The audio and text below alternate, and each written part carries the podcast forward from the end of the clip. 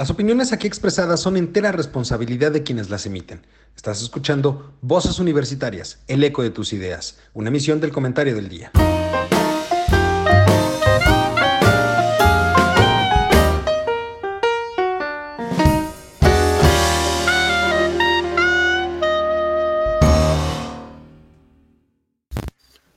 Muy buenas tardes, ya estamos en este programa Voces Universitarias, el eco de tus ideas.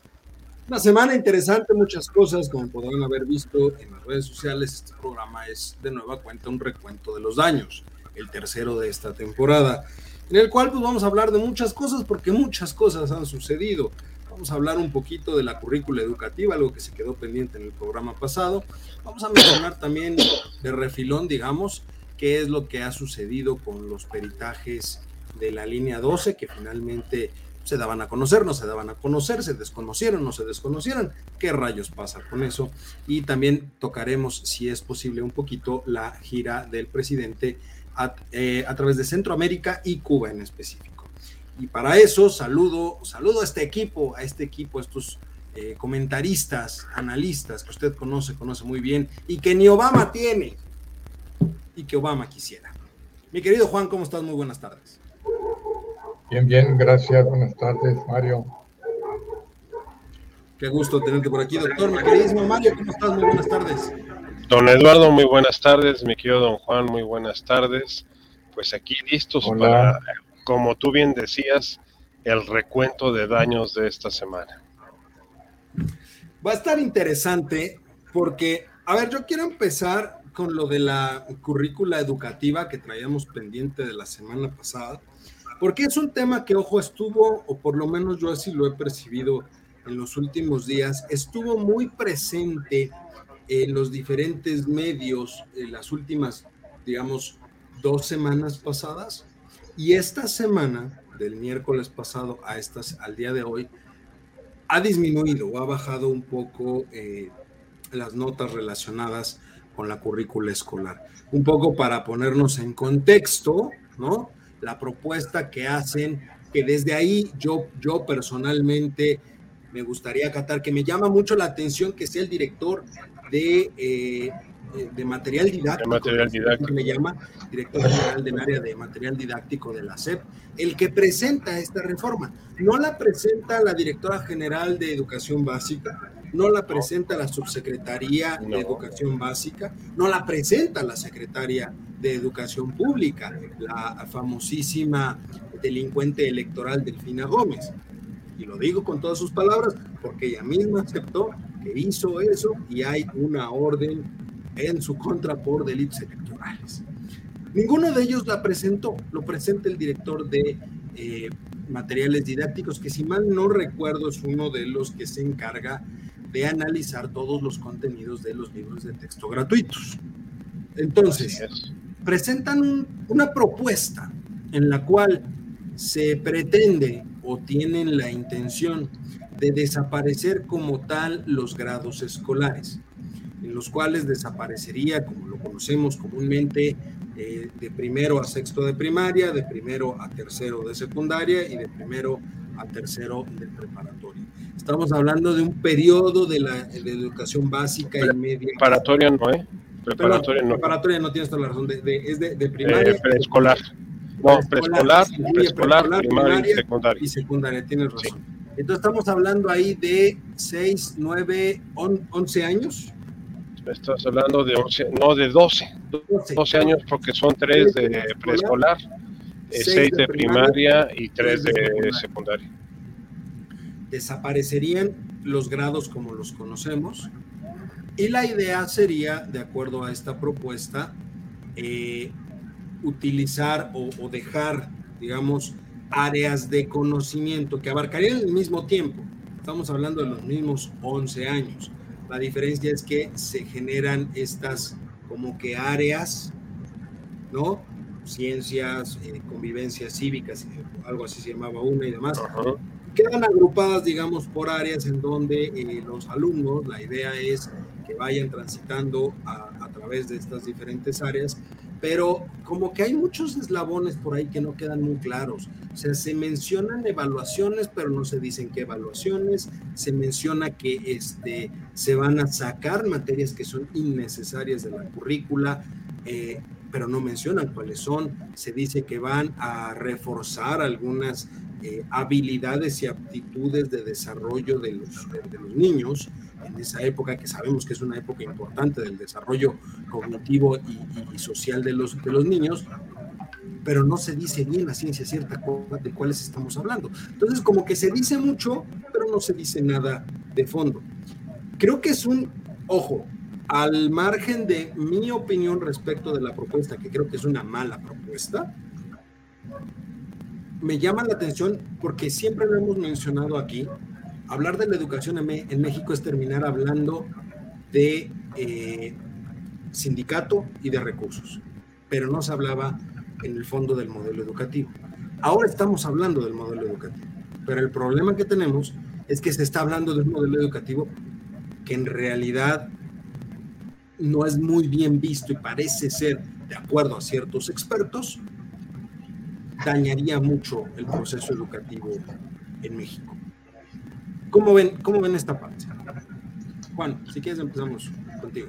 Sí, yo este leí un poco, digamos, a fondo el documento y me llamaron la atención, me llamó más la atención el aspecto de contenidos. Yo ahí en un libro hace mucho leí lo que, lo que sucede en el sistema educativo de por allá en los países nórdicos o de algunos de los países nórdicos en que se trata de compactar las materias, inclusive ahorita tú mencionaste que se eliminarían aquellas que no fueran del todo importantes. Por decir algo, cuando platicábamos, decía que quedarían en esos este, niveles o en ese agrupamiento de contenidos, economía, matemáticas y algunas otras, ¿no? O sea, se considera que hay materias que no tienen por qué a estas alturas estar ya todavía en la currícula de materias. Y aquí también tiene un trasfondo, lógicamente, que hasta cierto punto este, tal vez vale la pena considerar en el sentido de que esto reduciendo materias pudiera ser que se recuperara parte de lo que en un momento dado este, se se hubiera impartido en, en, los dos años de la pandemia, cosa que no me parece mal, porque realmente, te repito, uno, hay materias que no tienen ningún sentido, que estén por ahí, este, que si tienen 10, 10 materias, por ejemplo, en secundaria, luego hay hasta 13 o 15 materias, realmente no sé para qué, creo que también ponen recreo, pero bueno, en fin, ¿no? Entonces, yo eso le, lo veo digamos, este, no excelente, no podría excelente ni calificarlo tampoco de malo, porque no conozco lo básico en todo caso, cuál es la idea principal, cuál sería la idea de desarrollarlo, porque ya sabemos que en esta cuarta destrucción se, se manejan títulos, se manejan este, nombres de las cosas que se pretenden modificar, pero nunca se dice cómo se van a desarrollar. O sea que se van desarrollando en el camino, ¿no?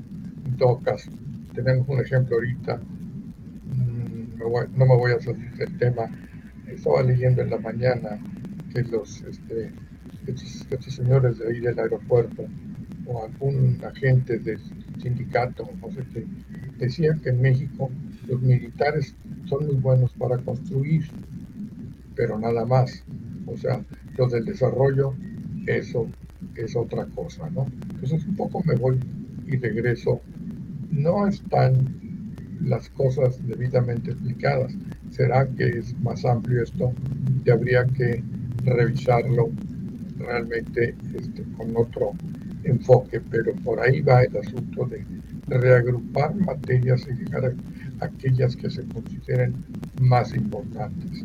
Y las otras, pues, habría que quitarla. Y se me ocurre que no les vamos a quitar derecho.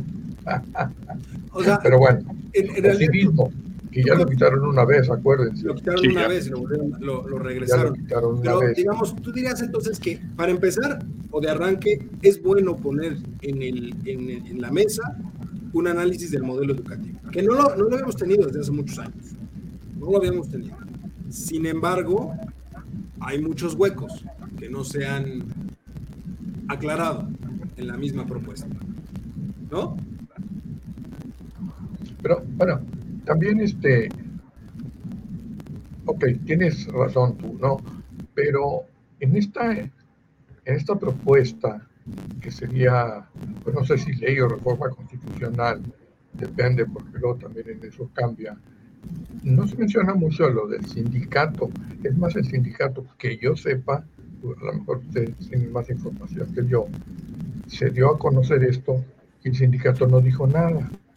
No hubo una declaración del sindicato, ni mucho menos. ¿O si la hubo? No, en, realidad no, la hubo por parte del sindicato, porque no, no es una reforma eh, constitucional, digamos, es, una reforma interna a, la currícula escolar Pero llama mucho la atención la forma en la que lo describió eh, este hombre, Marx Arriaga, que es el director de, materiales eh, educativos de, la SEP, quien la debo presentar. Porque, fíjate, hablando de las evaluaciones, él dijo, y, aquí lo pongo textualmente, él dijo, en lo general solicitan un modelo educativo decolonial, libertario, humanista, que termine con el racismo, con las pruebas estandarizadas que segregan a la sociedad, en fin, que acaben con el clasismo en esta sociedad cansada de tantos abusos, de tantos atropellos. Esto que estoy leyendo es algo que dijo textualmente durante la mañanera durante la presentación propiamente del, del, proyecto de, de, reforma. Y también lo que creo que despertó más, o fue mucho más noticioso en su momento, es esta parte donde dice que podría señalar centenares de problemas sociales que el modelo neoliberal meritocrático, conductista punitivo, patriarcal, racista, competencial, eurocéntrico, colonial, inhumano y clasista ha generado. De hecho, poseemos centenares de artículos, tesis de investigación, ponencias que así lo confirman. Como todo en este sistema económico, la educación se convirtió en una moneda de cambio, en un negocio que absorbe miles de millones de pesos al año con la promesa de calidad, crecimiento sostenido, enciclopedismo, especialización, competencias, etcétera. Todo para generar un modelo meritocrático, elitista, patriarcal y racista que utiliza la educación como un factor de legitimización de la diferencia, del clasismo y de la supuesta movilidad social. ¿Todo eso dijo? Todo eso dijo. uy, uy, uy. A, ver, es que es justo el tema. Qué bueno que pongamos en la mesa un cambio en el origen de la educación, que es el modelo educativo, la currícula, ¿no? Porque no se había hecho y vale la pena, nos tenemos que actualizar a la realidad que estamos viviendo, al entorno. Pero y estos son calificativos que te dicen que tal vez no va por ahí, ¿no, Mario? Definitivamente, don Eduardo, mira, el, el, planteamiento ideológico sin sustento que hizo el filólogo, porque es doctor en filología, este, por la Complutense de Madrid, este, eh, pues es toda una retórica, a mí me recordó mucho a Adela Micha, ¿no? Adela Micha con sus comentarios en este, con una cantidad eh, eh, exuberante de sinónimos y de este, calificativos para decir una, una frase. Adjetivos. Adjetivos y súmale lo que quieras, don Juan, o sea, todo, todo lo que acaba de la letanía que repitió Eduardo, efectivamente, así lo, así lo expuso el día de la mañanera. Eh, es, es, interesante, si definitivamente estamos en una crisis educativa a nivel mundial. Eh, la cual se agravó, se agravó tremendamente por el efecto de la pandemia y más en la parte de la educación básica. La educación básica que comprende los tres grados de preescolar, los seis grados actuales de primaria y los tres grados de secundaria, que están aglutinados en lo que es la educación básica en este país, pues sí, ya no responden, inclusive tal y como están el día de hoy, ya no responden a la realidad que estamos viviendo. Pero también tenemos que entender algo muy importante. Un modelo educativo no se cambia en seis meses. Un modelo educativo normalmente tarda décadas en, transformarse y cambiar. Ahorita toda la capacitación, toda la preparación que tienen los docentes en los tres niveles, preescolar, primaria y secundaria, está sobre las bases del el modelo actual que estamos manejando.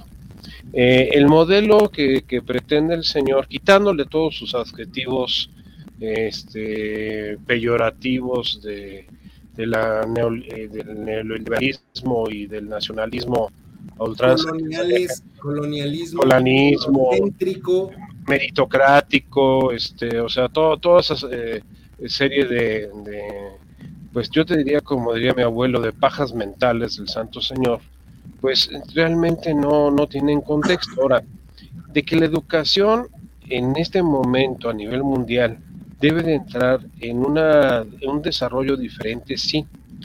Desde finales del siglo XX empezamos a hablar de la educación por competencias. Una corriente muy fuerte que se dio en la década, finales de la década de los 90 y obviamente al principio del siglo XXI, en donde una competencia, una competencia educativa, eh, congrega tres elementos. El conocimiento, la habilidad para usar ese conocimiento y la actitud. Entendiendo el concepto de la actitud como la inteligencia emocional a la que se refiere Daniel Goleman en su teoría de la inteligencia emocional, que no es otra cosa más que la forma desde el punto de vista emocional en que enfrentamos las situaciones o circunstancias. No basta el conocimiento, no basta la habilidad, sino también tiene que haber una actitud, que es esa respuesta emocional que tenemos frente a las situaciones que enfrentamos en la vida. Y que pues hasta el pensamiento de Goleman, que se dio a finales de los 90, no ha sido considerado dentro de la currícula educativa, mucho menos este, como parte del proceso educativo a nivel mundial, o sea, no nada más en México. Ahorita los países eh, altamente desarrollados en aspectos educativos ya tienen incorporado en sus modelos educativos el modelo de competencias.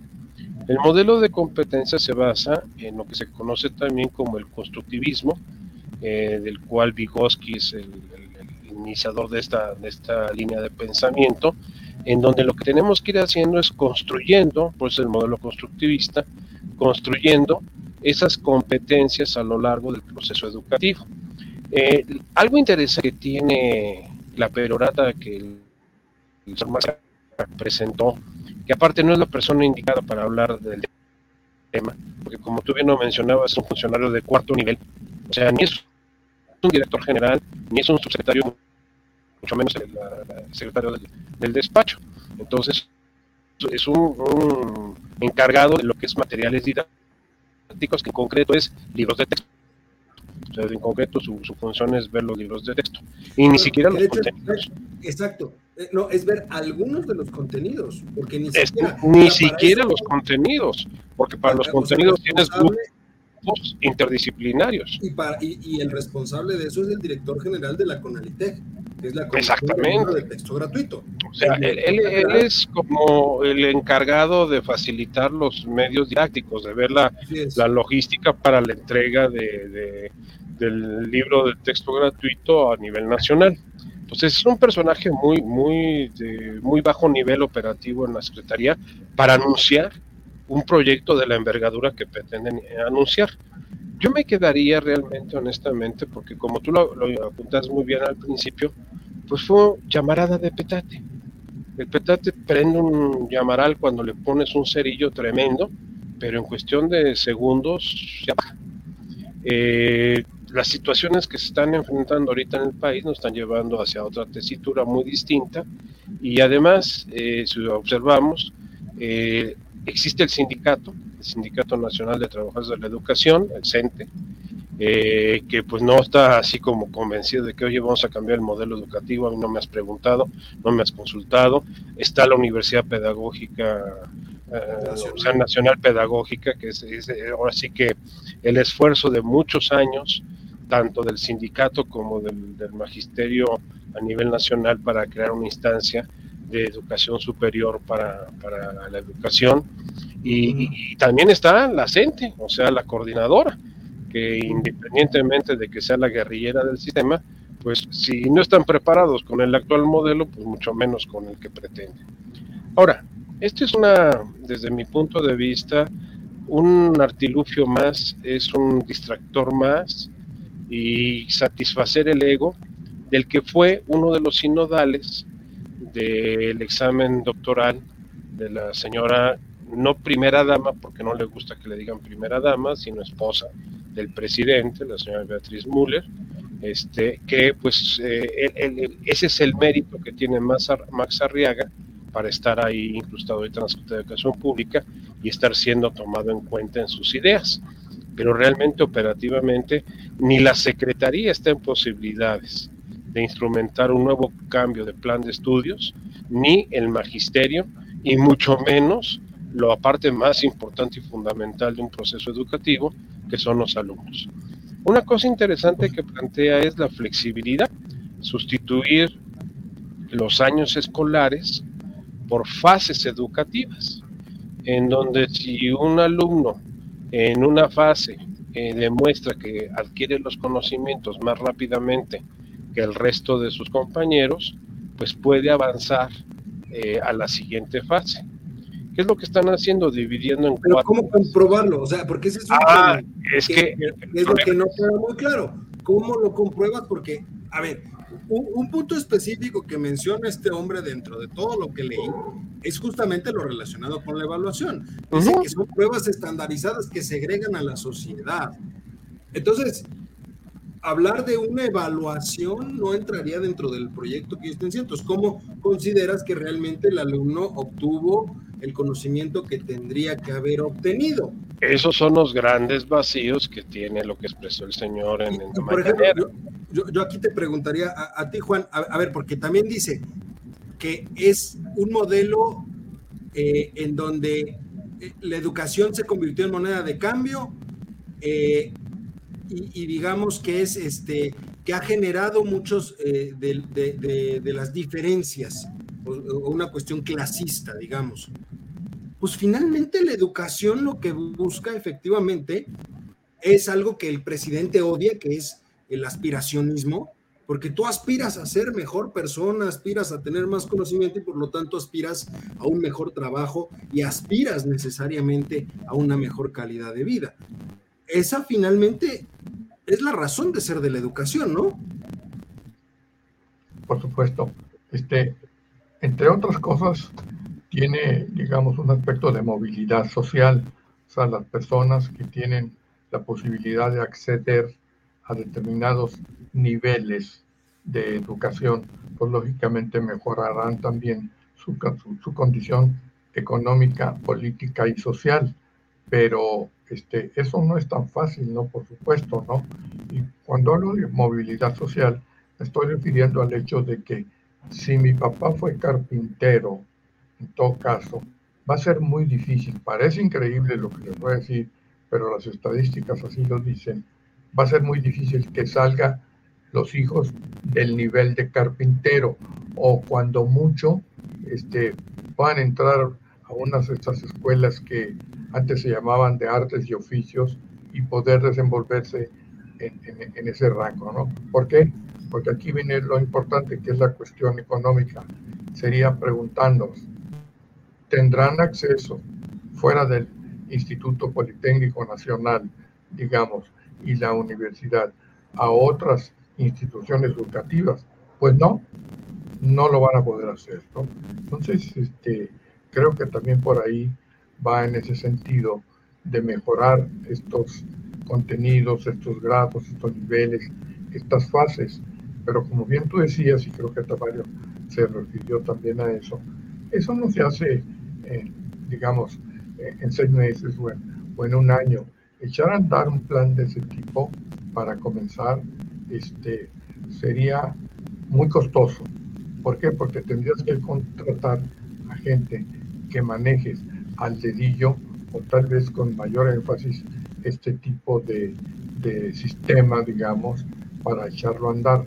Y eso es cuánto se va a tardar en implementarlo, sobre todo, no sé si ellos estarán pensando que lo que tenemos ahorita se puede hacer la transformación, no lo dudaría tanto, pero los muchachos como están ahorita en determinados niveles de educación, no creo que fácilmente se pudieran adaptar pero a, ver, de inmediato. Si los maestros se, se levantaron prácticamente en armas cuando se les dijo que se les iba a evaluar de un modelo que tienen años, que se tiene años aplicando, para el que se supone que se les preparó en las, en, las, instancias necesarias, porque muchos son egresados de la Escuela Nacional eh, Normal Superior. De la Normal Superior, ¿no? Y de la Universidad Pedagógica. Entonces, se supone que dominan el modelo. Y se, se levantaron en armas cuando se les dijo que se les iba a evaluar respecto de eso. Ahora diles que les vas a cambiar el modelo y para lo cual, ojo, sí o sí tienen que entrar a un proceso de capacitación porque no es un modelo igual, o sea, es cambiar la dinámica en la que van a estar dando las clases ante los, los niños. Entonces, Ahora diles que forzosamente tienen que ir, ahora diles que forzosamente tienen que hacer. A un profesor que tiene 30 eh, años dando quinto de primaria, ahora dile, oye, ya no vas a dar las clases así, te vamos a mandar un curso y es un curso, como estamos hablando de habilidades y aptitudes, entonces tienes que hacer un proceso didáctico, tienes que hacer un proceso de enseñanza-aprendizaje totalmente distinto, tienes que... A ver, no es algo sencillo no es algo sencillo, no es algo fácil. Si bien es cierto, no hay tanta movilidad social en este país, como bien lo dice Juan, el que es carpintero, difícilmente los hijos, no imposible, pero difícilmente los hijos van a poder salir de ese nivel. También es cierto que en este país decidimos, hace muchos años, no estoy hablando exclusivamente de este gobierno, hace muchos años se le decidió prácticamente empezar a poner los clavos del, ataúd a un sistema educativo que había funcionado muy bien, que es el CONALEP, que era un sistema justamente de oficios, como bien también lo mencionaba Juan, en donde los, los chavos que no se sentían capacitados para un nivel educativo de licenciatura, pero que sí tenían habilidades manuales, digámoslo así, mucho más técnicas, podían prepararse. Y ojo, el sistema del CONALEP, yo en lo personal creo que ayudó a sacar de la pobreza a miles de personas en su momento, porque generabas los famosos este, este, operadores de torno, los famosos este, eh, mecánicos, los electricistas, herreros, ebanistas, eh, los maestros de torno, o sea, toda esa actividad que, ojo, se sigue utilizando y es necesaria en la sociedad, en cualquier sociedad. De hecho, de acuerdo a estadísticas de hace unos 15 años del CONALEP, varios de sus egresados eran seleccionados por empresas extranjeras para llevárselos, dado el nivel de preparación técnica que tenían, sobre todo en cuestiones industriales. Así es. Y prácticamente... Lo que pasa aquí también eh, es algo de mucha tradición en México, no de ahorita, de hace tiempo, que, pues, digamos, los padres querían, en el caso de las gentes profesionistas, digamos, querían que sus hijos fueran profesionistas, ¿de acuerdo?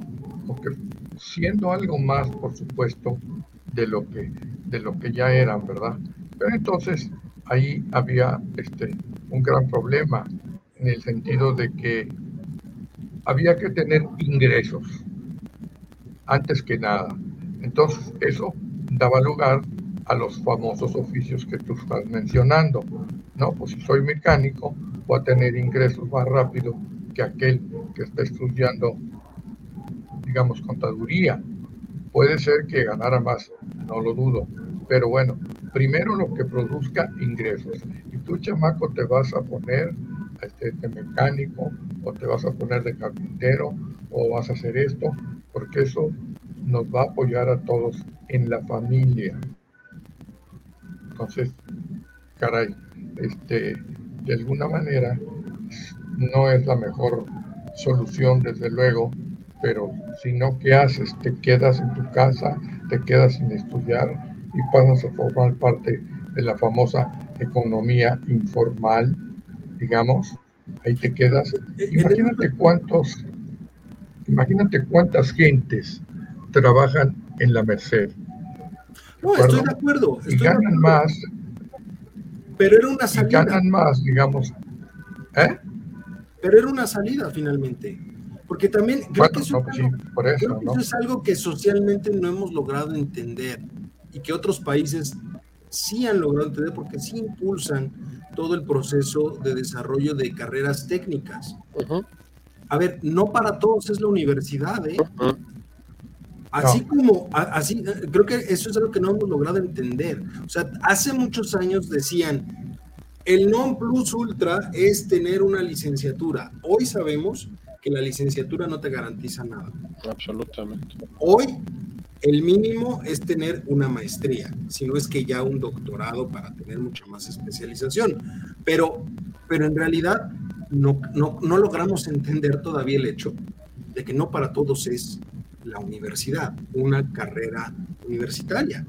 Hay gente, como bien lo mencionan, pues a ver, no le gusta el estudio, pero es muy, este, tiene mucha habilidad manual, tiene mucha habilidad que a lo mejor lo haría un excelente este, técnico eh, mecánico. A ver, no, no, tiene por qué estudiar una ingeniería mecánica, electromecánica. Bastaría a lo mejor un oficio para que esa persona, ojo, pudiera desarrollarse, generar ingreso y salir adelante. De hecho, los politécnicos eh, europeos, en Alemania, en Francia, preparan técnicos. claro. preparan técnicos, preparan técnicos, lo que llamamos el técnico medio superior. Eh, el modelo del politécnico, las vocacionales, eran eso, y ahora son los CECITs. Eh, te, preparan para que seas técnico medio superior en un área del conocimiento eh, de la ingeniería, de la medicina, de la administración. Eh, ¿Qué es lo que sucedió? Que creamos un, concepto aspiracionista eh, en donde lo importante era llegar a tener un título universitario. ¿Por qué? Porque el, título universitario vino a sustituir los títulos nobiliarios. Eso que te digan señor, no, como señor? No, eso no. Licenciado, ingeniero, doctor, arquitecto, eso ya, ya te da otro otro estatus diferente. Ya la caché. Ah, ya es caché. Cuando Carlos Llano, cuando hablaba de esos temas, decía, eh, cualquier título universitario es fácil de conseguir porque cualquier universidad te lo puede otorgar. El título de señor solamente te lo otorga la vida. O sea, el, tener el, el, título de señor no es fácil de conseguir, o de señora, ¿no? O sea, para evitar este confusiones actualmente de, de discriminación de género. Entonces, ser señor o ser señora en la actualidad, pues a todo mundo le, da escosor, al contrario. Es, es algo que recibes por, por, por, tu carrera de vida y que la, que la vida te lo, te otorga. Eh, ¿Qué es lo que ha sucedido? Yo te doy un caso muy. Yo he estado muchos ¿Sabes qué otro? Sí. ¿Sabes qué otro este, apelativo nombre? Don.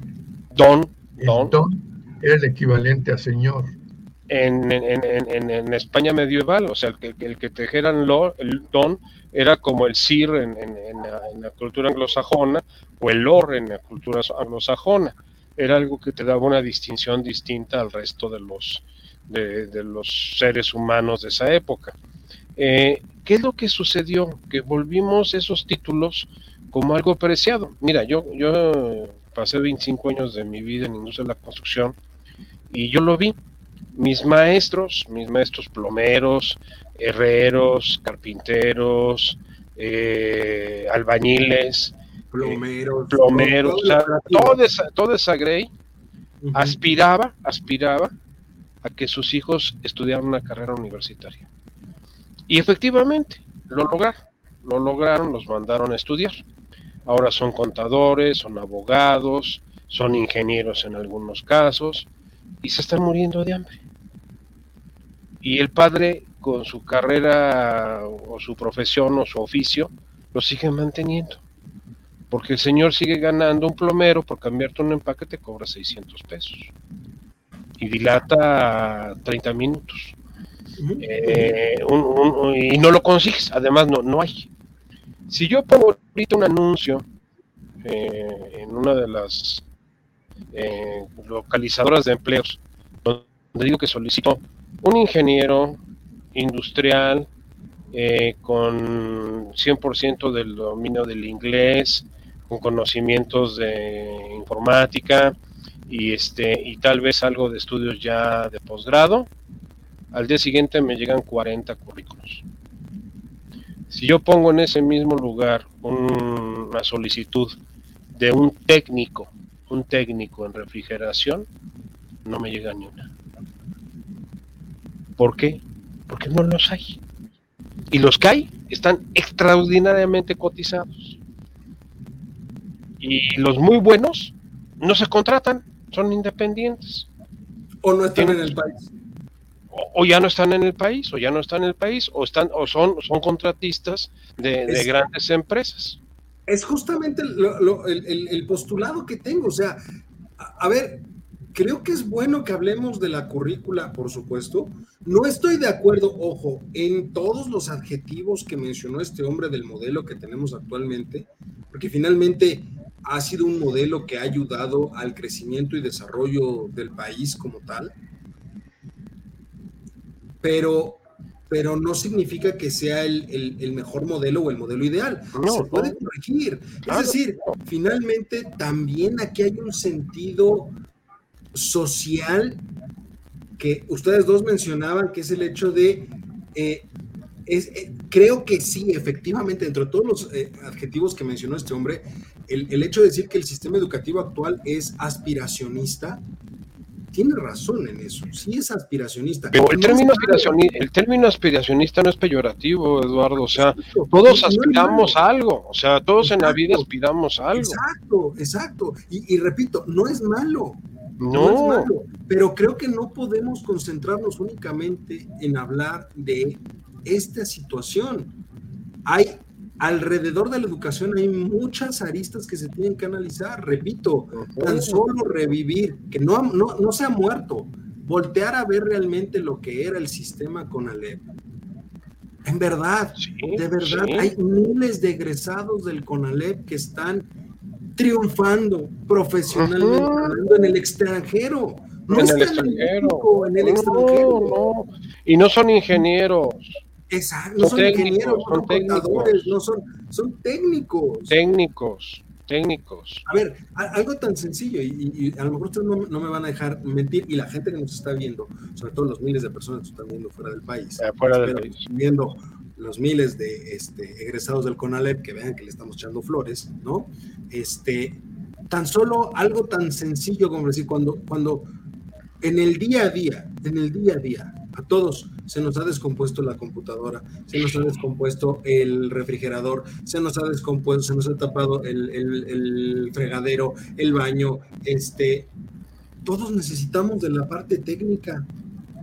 Y todos, ojo, todos nos quejamos, todos nos quejamos de los altos precios que puede tener contratar un eléctrico, contratar un plomero, contratar un carpintero, todos, y, y la verdad, y, también te, voy a ser muy sincero, yo, yo, yo, yo personalmente lo puedo decir, a mi padre le encanta ese tipo de cosas, a mi padre le encanta la plomería, le encanta la carpintería, y él, él, y él lo hace. Lo hace, y nos lo ha dicho varias veces eh, eh, eh, en un momento nos ha dicho, a ver, yo me ahorré muchísimo dinero por el simple hecho de hacer estas cosas.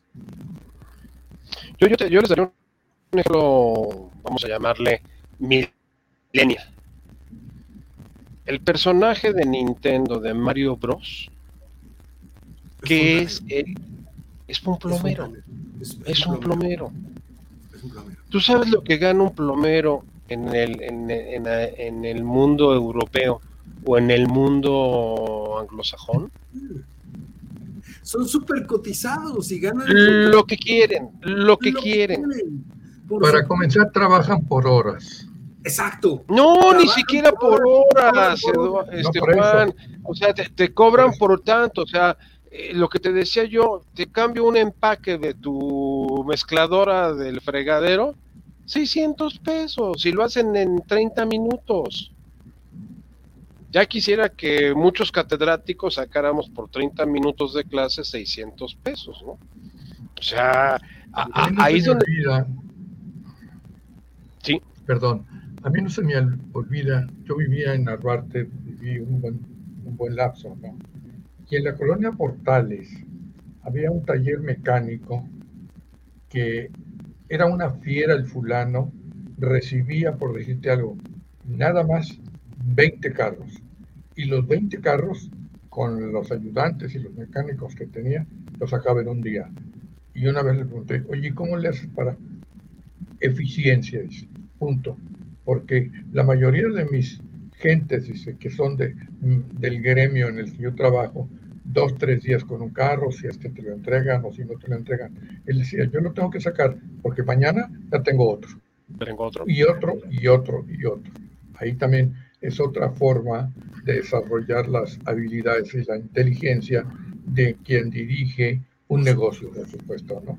Que retomando un poco lo que decía Mario, que es, es, es un poco eh, de, lo que mencionaba el doctor Llano en algún momento, que es, justamente el arte de la dirección. No, necesariamente estamos hablando de alguien que tenga doctorados, postdoctorados, y nada más para ser el mejor director de empresa o el mejor director de negocio. A ver, alguien con mediano sentido común puede ser a veces el, el, mejor director que puedas encontrar en algún lado, ¿no? O sea, es el arte que te da la dirección. la, la mejor herramienta para dirigir se llama intuición. Así es. Pero, ojo, a ver, porque, nos queda poco tiempo y quiero tocar los otros dos temas, aunque sea de refilón. Nada más a, manera rápida, eh, una conclusión de, del modelo que presentaron. O sea, sé que tiene muchas lagunas, digamos, pero ¿qué, qué podrías, o más, más bien, ¿qué, podríamos esperar de aquí en adelante en ese tema? Juan. Ah, ¿Pasa o no? Pues que se hiciera que se hiciera realidad realmente y en el tiempo que fuera necesario, no a la carrera, porque si se hace a la carrera, todo va a este, caer y vamos a sacar, volvemos a lo mismo, malos estudiantes, malos técnicos y demás. Mal, eh, digamos, personas que estamos desarrollando de manera incorrecta o incompleta. Esto, como ya lo decíamos desde un principio, y Mario lo señalaba también, se requiere un buen tiempo, ¿no? No es fácil todo, porque si están, como se hacen los funcionarios en la actualidad, que son directores de aeropuertos o que son secretarios o subsecretarios o de, digamos, de salubridad o de la Secretaría de Educación Pública, pues bueno, pues ya estamos viendo los resultados. Lo único que pueden hacer, o más bien lo hacen y lo hacen muy bien, pregúntenle a la secretaria de Educación Pública que ya desapareció el mapa, ¿verdad? No, ya no existe. Ya no existe, la señora ya no existe. Y ya, ya tiene contraparte para el Estado de México. Entonces, pues sí. Parece muy buena la mejor. Bien, Horacio Duarte con la reforma este, electoral. Horacio Duarte se está sintiendo ya eh, el ungido por los dioses. O sea, y Delfina sigue desaparecida. A ver, ¿qué, qué, qué hemos escuchado de la secretaria, secretaria de Educación Pública en los últimos tres meses? No digo semanas, meses. ¿Qué ha hablado la Secretaría de Educación Pública? Lo mismo que ha hablado el secretario de Hacienda en un año. Y lo mismo que ha hablado el secretario de Comunicaciones y Transportes. O la de Cultura, o el del Medio Ambiente, o, cualquier otro secretario. Cualquier otro secretario. ya, ya a ver, ha hecho algo bien Delfín. Se está alineando como el resto de los floreros. No hablo, no veo, no escucho. No escucho. No hago nada, no hago nada. Pero tampoco va a ser la candidata de Morena al gobierno del Estado de México. No, eso, es, clarísimo, pero ojo, necesita algo, porque si no se le va a venir encima la FEPADE. ¿eh? Ah, no, no, y aparte la, eh, viene, viene la, la, parte de, que es una delincuente electoral. O sea, y, ellos cambiaron las, las, las reglas y eso ya merita cárcel, ¿eh? Sí, sí. O sea, delincuencia electoral es lo que le pasó al, al Bronco, ¿no? con todo y tumores en el intestino vas al bote. No, no, no, dudemos que, que, por ahí salga algo en cuanto ella se separe del cargo, que yo creo que dada la situación va a ser al cierre del sexenio, buscando tal vez por ahí algún acuerdo, ¿no? Pero bueno, tu conclusión, eh, don Mario. Pues mira, don Eduardo, es muy sencilla. Para mí es otra llamarada más de las múltiples este, escenografías que se montan en la 4T con un tipo muy estridente, eh, un rockstar tipo Gatel, que ya decretó antes que la OMS que terminó la pandemia en México. Este señor Max Arriaga pues, nos está diciendo que vaya en el cambio de modelo educativo en el país. Eh, nada más pensemos en algo. Si yo voy a cambiar el modelo educativo de lo que ustedes quieran, tengo que iniciar un proceso de liquidación del modelo actual. ¿Por qué? Porque los estudiantes que están ahorita en segundo, cuarto, quinto de primaria, primero, segundo de, secundaria, tienen que terminar ese ciclo y ese modelo. Entonces, hasta que tú liberes todo eso, entonces puedes hablar del nuevo. Puedes iniciar a partir tal vez del año entrante, porque el, ciclo escolar se acaba en mes y medio. ¿En agosto? En, agosto, en agosto se está, antes de agosto, en julio, se está acabando el ciclo escolar. Entonces, el mes y medio está acabándose el ciclo escolar. ¿Qué se ha hecho para iniciar, para iniciar eh, paralelo el ciclo que continúa a partir de, de agosto, el nuevo ciclo escolar del 22-23 y cómo va a iniciar eh, el nuevo modelo educativo con el preescolar. O sea, ni siquiera primaria, secundaria ni preparatoria, sino tienes que empezar con preescolar. ¿Qué se ha hecho? Sí, para que empiecen a convivir ambos. Exactamente, o sea, todos los modelos educativos llevan un proceso de, de transición en donde ambos modelos conviven, porque no puedes transferir por orden de decreto, que está muy de moda, ¿no? Pues así como los aviones. Eh, a partir de mañana los aviones se van a tal y se acabó el 20, ¿no? aquí no vamos a discutir. Oye, y si los, eh, los pasajeros no van, eso es problema de los pasajeros, pues los aviones se van para allá. O sea, eso es gobernar por decreto. Pero aquí estamos hablando de un proceso entonces de 12 años. Eh, y le queda a esta paramaya, espero que así sea, dos años. O sea que en dos, años, siete, meses. siete meses, esta paramaya se acaba. Porque inclusive, aunque hubiera una, un, supuesto continuador del actual, no creo, no creo, exceptuando la, este, la muñeca de ventríloco que tenemos en el gobierno de la Ciudad de México, sería la única y con severas reservas de que continuara con las líneas de pensamiento de, López Obrador. O sea, va, va, va, a haber una guerra descarnizada entre lo que está sucediendo. Y ahorita lo, lo, vimos en lo que tú mencionabas del dictamen de, de NB, de la empresa noruega. Para, allá quiero, quiero ir aprovechando que lo pones, porque Juan tenía por ahí también una, una información interesante que salió de la directora del metro. Del metro. metro. Florencia. Sí, Florencia. Florencia. Este, Florencia. Sí, de Florencia. Mujer, como decía yo hace un momento, está desaparecida. Sí. parece que la mandaron a CONACYT. Bueno, pues antes de salir, hizo un contrato con 30, por 39 mil millones de pesos en un momento para comprar trenes. Un contrato, ¿ok? Entregó 16 mil y según esto, hasta 2039 se va a poder terminar de pagar los 39 mil millones de pesos. Pero la señora está ahorita perdida, no está castigada, ahí no mm. hubo fraude, no, para nada, ¿no? Entonces la tal Florencia, para variar, es una fichita igual que la secretaria de Educación Pública, ¿no? Aparte tiene, tiene el, mérito de que es la comadre de bautizo con López Obrador de JR, de José Ramón. O sea, la madrina de José Ramón. Es la madrina de bautizo de José Ramón, ese es su gran mérito. Entonces. Pues Oye, pero a ver, el dictamen, porque el dictamen, si recordamos que ha salido mucho en estos últimos días, el dictamen, cuando lo, cuando Claudia Sheinbaum contrató a esta empresa hace un año, por todo lo alto, con muy platillo, porque dijo, es la mejor empresa a nivel mundial, es imparcial, tiene un alto nivel de, de, confiabilidad, y nosotros no nos vamos... Bueno, un año después, la empresa dice, aquí está el dictamen y resulta ser que los resultados nos dicen, hubo errores desde la construcción, lo cual le pega a Marcelo, ¿no?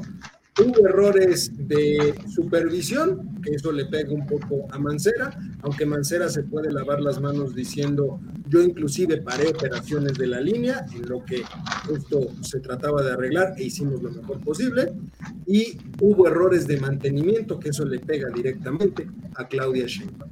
Y ahora resulta ser que esa empresa es neoliberal y de la, de la, de la mafia... Este, del poder y la contrató Claudio X González y que un abogado que representa a la empresa aquí en México fue un abogado que litigó en un momento dado contra López Obrador cuando no era nadie, cuando no era nadie López Obrador. Sí, Juan. Mira, otra de la otra de las gracias y de la, digamos la forma de proceder de esta, de esta mujer dijo que no podía encontrarse la falla en la línea 12 así. Mira, pero eh, contrató la mejor empresa a nivel mundial. Es mi Déjenme comentarles, mi origen de formación es ingeniería. Estudié en el Instituto Politécnico Nacional. Y todo proyecto, todo proyecto tiene cuatro fases. Diseño, que es cuando diseñas lo que vas a hacer. Construcción, cuando llevas a cabo el diseño supervisión de que el diseño y la construcción sean correctos y después viene la fase catastrófica, mantenimiento.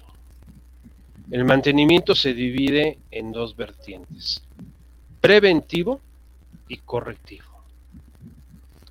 Aquí, en el, último informe, lo que dicen es, sí, causa raíz del fenómeno, un mal diseño, sí, definitivamente es un mal diseño, no debe haberse eh, diseñado eh, con las características que se diseñó y menos con el cambio de los este, de los trenes que los pasaron de llantas eh, de hule a llantas de, acero. Eso cambia radicalmente la vibración mecánica cambia una serie de factores. Mala ejecución de la obra mala ejecución de la obra los famosos pernos y la calidad de los concretos que se utilizaron, o sea, mal diseño, mala ejecución de la obra, obviamente pésima supervisión, pésima supervisión, porque la supervisión ni checó el diseño ni checó la construcción, y después, ya una vez que ya estaba el mugrero, pues nunca se le dio mantenimiento ni preventivo ni correctivo, en la forma en que tenía que darse. Entonces, las dos primeras este, reportes hablaban del diseño de la construcción y de la supervisión. Entonces hasta ahí todo el mundo era feliz porque la culpa era de eh, Brad principalmente y hasta cierto punto de, Mancera. Pero cuando le dicen en estos tres últimos años no se hizo mantenimiento preventivo ni correctivo, ahí fue donde la señora brinco, porque entonces pues ella fue la que se le cayó, porque a Mancera, con tal de, los errores de diseño y de construcción, supo darle el mantenimiento adecuado para que no se le cayera. Prefirió pararla. E, e, la paró, la paró dos años, la parada dos años, hasta que reforzó todo. Ahora, les doy un dato. Cuando se construyó el segundo piso de San Antonio a San Jerónimo, era eh, jefe de gobierno López Obrador, la señora Chembur era la, la secretaria del medio ambiente, pero fue la encargada de la obra con Río Bo de este, del segundo piso. Cuando terminó el sexenio de, este, de López Obrador, o sea, el periodo de López Obrador como jefe de gobierno, a Marcelo le tocó tener que reforzar las columnas del segundo piso de San Antonio a San Jerónimo. ¿Por qué? Porque se empezaron a cuartear. Y si ustedes ven, todas las, las, columnas están encintadas todas las Mario, si, te acuerdas, también eh, eh, llamó mucho la atención porque el gobierno de Marcelo también invirtió mucho en el famoso este eh, drenado de los segundos pisos porque se estaban inundando. Se estaban inundando, se estaban inundando porque no no no les pusieron coladeras, no, no, les pusieron coladeras, no hicieron desagües. Sí, Juan. ¿Saben cuánto tiene cuánto tiempo tiene funcionando la, la línea 1 desde 60 años. ¿no? 60 años. No, no, no. La, la, inauguró, la inauguró Díaz Ordaz. Díaz Ordaz en el 69, de don Juan. En el 69. En el 69 le inaugura Díaz Ordaz. Tiene Que, por cierto, fueron, fueron a quitarle el- el- el- la placa de inauguración que estaba en la glorieta de Insurgentes, en la estación de Insurgentes Sí. del metro. Fueron y quitaron la placa de inauguración de Díaz Ordaz. Sí, cierto. Pero la inauguró en el 69. ¿Cuándo ha habido una situación 53, crítica en, la- en la línea en la línea 1 de estas Nunca. dimensiones? Nunca. Vamos, a ver, a ver, ni siquiera las últimas que se inauguraron, que son las famosas líneas A y B, Ahí ve, ¿no? Que esas las inauguró Rosario Robles. Rosario Robles. Ella las inauguró en, en el, en el 2000, si mal no recuerdo, 99, 2000. 99, 99 porque en 2000 99 cuando las entró, entró López Y- Obrador. Y tomo como referencias esas porque esas también tienen pasos este, Elevados. por arriba, tienen Sí, pasos elevados. elevados. Y jamás se ha dado un accidente No. de no, esta magnitud no. en esas obras, ¿eh? Ahora, vamos a entender una cosa. Es el mismo fenómeno del desarrollo de Santa Fe. Por algo durante mucho tiempo no se consideró hacer las conexiones en esa zona. La cuestión del terreno, la cuestión de la densidad poblacional, la forma en que se tenían que hacer las cosas iba a ser muy problemática. Eh, si tú tomas la decisión de vamos a comunicar la zona oriente de la Ciudad de México con metro, que es el caso de la línea dorada, pues entonces te faja los pantalones como lo hizo Juan González cuando hizo los ejes viales. Y expropias casas, expropias edificios, expropias todo lo que sea necesario para hacer las cosas bien. Aquí le estaban dando vueltas por todos lados. O sea, si tú ves la línea 12, es curvas por todos lados para evitar caer en conflictos de expropiación con determinados grupos. Eh, eh, curvas por todos lados y ojo, este, el, el, el 40% de la obra es elevada. Es elevada, Porque- es elevada. prefirieron ahorrarse el costo de la excavación y de hacerlo subterráneo, era más barato hacerlo elevado. Totalmente, es mucho más barato. Pero si tú no haces las cosas como deben de ser, pues volvemos a lo mismo. Mira, si hubiera sido un error realmente catastrófico de diseño y de construcción, se te cae en la primera, en el primer año. O sea, no Sí, te por aguanta, no te aguanta. O sea, la- las primeras de cambio se, se cae. Sobre no todo se por la cae- famosa vibración que había en ese momento. Exactamente, no, no se te cae alta. 10 años después. Sí, claro. Sí, por supuesto. ¿Por qué se te cayó 10 años después? Porque no le hiciste el mantenimiento adecuado. ¿Por, por qué no se le cayó a Mancera? Porque dijo antes de que se caiga vamos a reforzar todo esto. Y tenía Y de hecho, la casitas. parte- Por casitas es un gran técnico, ¿eh? La, Déjame la decirte. parte que, la parte que reforzó el gobierno de Mancera no ha tenido problema. ¿eh? No ha tenido problemas. No ha tenido problemas. La libró, ¿no? parte. No la, La tiró. libró. Ah, sí, la libró. O sea, ¿La libró? La ¿por qué crees que el, que el pleito ahorita está entre Marcelo y Chembu? Y ahorita se le Marcelo corrió la de- libró. Marcelo se la pasaron todo el paquete a Chembur y después Chembur lo maneja estúpidamente mal. En, lu- en lugar de aceptar, decir, señores, pues sí, miren aquí, ah, no, lo- los, los adversarios, Y- y- y Claudio ta- algo tan- González. algo tan sencillo que es, se les acaba de quemar el, el centro de, de, de comando del, del metro, Hace año les y medio quemó. se les quemó.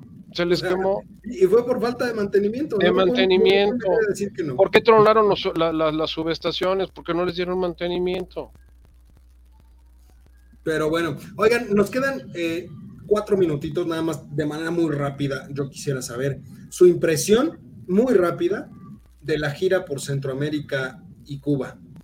O sea, ¿sirvió de algo que haya ido eso o fue simplemente este, voy a ver a mis cuates y a tomarme la foto? Juan, Ya se, fue. nos, acaba de ir el doctor. Este, don Mario. Mira, básicamente es- esa gira tiene una intención muy clara que es para su base, la base interna, o sea, para demostrar que él es el paladín, el aladid de la América eh, Latina. Eh, fue a los países que están más golpeados, en este caso Guatemala, Belice y El Salvador, Y lo más importante para él era llegar a Cuba. Y ahorita, pues ya lo vimos, ¿no? Eh, en un día fue a contratar a 500 médicos cubanos otra vez, a un costo altísimo, en un programa que ya se vio durante el, problema del COVID, que no funcionó para nada y que es una forma que está inclusive proscrita por la ONU de trata humana por parte del gobierno cubano, porque esos médicos no, no se les paga, sino se le paga al gobierno de Cuba precios estratosféricos. Ahora me dijeras, no hay médicos en México, claro que hay médicos en México y, y de sobra, lo que necesitamos es darle los elementos para que puedan trabajar y darles salarios y condiciones dignas para que trabajen. Ahora ya salió que los médicos son fifís y que no quieren ir a las regiones olvidadas de la mano de Dios en el país para atender. Discúlpenme, no es cierto. Tú dale los elementos que necesita cualquier médico y con todo gusto va y lo hace. Pero a ver, ¿quién se va a ir a la Sierra de Guerrero por 12 mil pesos al mes? O sea, volvemos a lo mismo. El médico gana más cambiando empaques este, como plomero que yéndose a arriesgar a la, a la Sierra de Guerrero por 12 mil pesos al mes. ¿Qué pasó con todos los médicos que se contrataron por la urgencia del COVID? Los despidieron, los despidieron. Todas esas eh, contrataciones que se hicieron de emergencia, en tres meses los despidieron. Ahorita están dando contratos selectivos el sector salud y el IMSS de tres meses a, los médicos y por honorarios. Peleamos el outsourcing, peleamos este, la falta de derechos laborales y el gobierno es el peor patrón que podamos tener. Ahora, concluyendo, ¿para qué fue la gira? Para poder tener el tema de hacer la faramaya que hizo el día de ayer. No voy a la reunión de las Américas. ¿Por qué? Porque si no van todos mis cuates, yo no voy. Entonces, ¿qué va a decir Estados Unidos? Pues que no venga. Falta de confianza. Y síguele ah. moviendo el pandero y pues vas a ver las repercusiones. Los gringos son muy pragmáticos, ¿eh? Los gringos son muy pragmáticos. Pues, además, en, realidad eh, creo que lo que menos... A, ver, si la amenaza es o van o va Cuba, Nicaragua, Venezuela, o yo no voy y les mando a Marcelo, pues a ver, Marcelo es el que ha ido a todas las demás. A todas las demás. dialogar más con Marcelo que con él. O sea, definitivamente. finalmente creo que a los gringos dirían, pues no, no, no van a venir, nos vas a mandar a Marcelo, pues mándanos a Marcelo. Finalmente es un intermediario con el que ya hemos trabajado, es un intermediario con el que sí se puede dialogar hasta cierto punto, ¿no? Este, pues haz lo que quieras. Pero no le, no le gustó al gobierno norteamericano porque a las 11 de la mañana nuestro buen amigo Ken Salazar otra vez estaba en Palacio Nacional. Pero fíjate que, fíjate que creo que el agravio fue menor por el simple hecho de haberlo dicho aquí, ¿no? En, ya de regreso en el país, a que si lo hubiera dicho en Cuba. Si lo hubiera dicho en Cuba, hubiera sido mucho más frontal. A ver, don Eduardo, lo que pasa es que en Cuba, hasta Canel se, se durmió. El señor se aventó un rollo de 53 minutos. Y una retórica que ni él mismo se entendió qué demonios dijo. Canel ya no dijo nada, dijo, no, qué bueno, ya vámonos, ¿no? Ya, ya, qué bueno que lo que, dijo lo que dijo, y vámonos. O sea, ya Díaz Canel ni siquiera quiso este, contestarle el, discurso, porque, oye, hora y medio estaba viendo algunas este, escenas y dice, bueno, ¿quién son qué pobres cubanos, de veras, eh, cómo los han este, acostumbrado al martirio para aguantar este viejo loco? hora y media diciendo una sarta de estupidez. Ni, aquí se le aguanta tanto, ¿eh? No, no, no, no, aquí tampoco le aguantas tanto. Pero bueno, este, ya, ya se nos acabó el tiempo. Me gustaría retomar un poquito porque se viene a principios de, del mes de junio la, la, cumbre, justamente de las Américas. Sí. Entonces vamos a tener ahí mucho que, porque se va a estar rebotando mucho. Y seguramente que en Salazar estará yendo muy seguido a Palacio Nacional en estos días, como para decirle, bájale o ya sabes. ¿No? Pero bueno, este, muchísimas gracias, eh, don Mario, Juan, eh, se, nos, se nos perdió la conexión con él, pero pues, pues, muchísimas gracias a usted, mi querido público Culto y conocedor, como cada miércoles que nos hace el favor de acompañarnos. Tengan un excelente cierre de martes. Nos vemos, nos escuchamos la próxima, de miércoles, pero tengan un excelente cierre de miércoles. Nos vemos, nos escuchamos la próxima semana cuando sea de nuevo tiempo de estas voces universitarias. Cuídense mucho. Excelente cierre de tarde.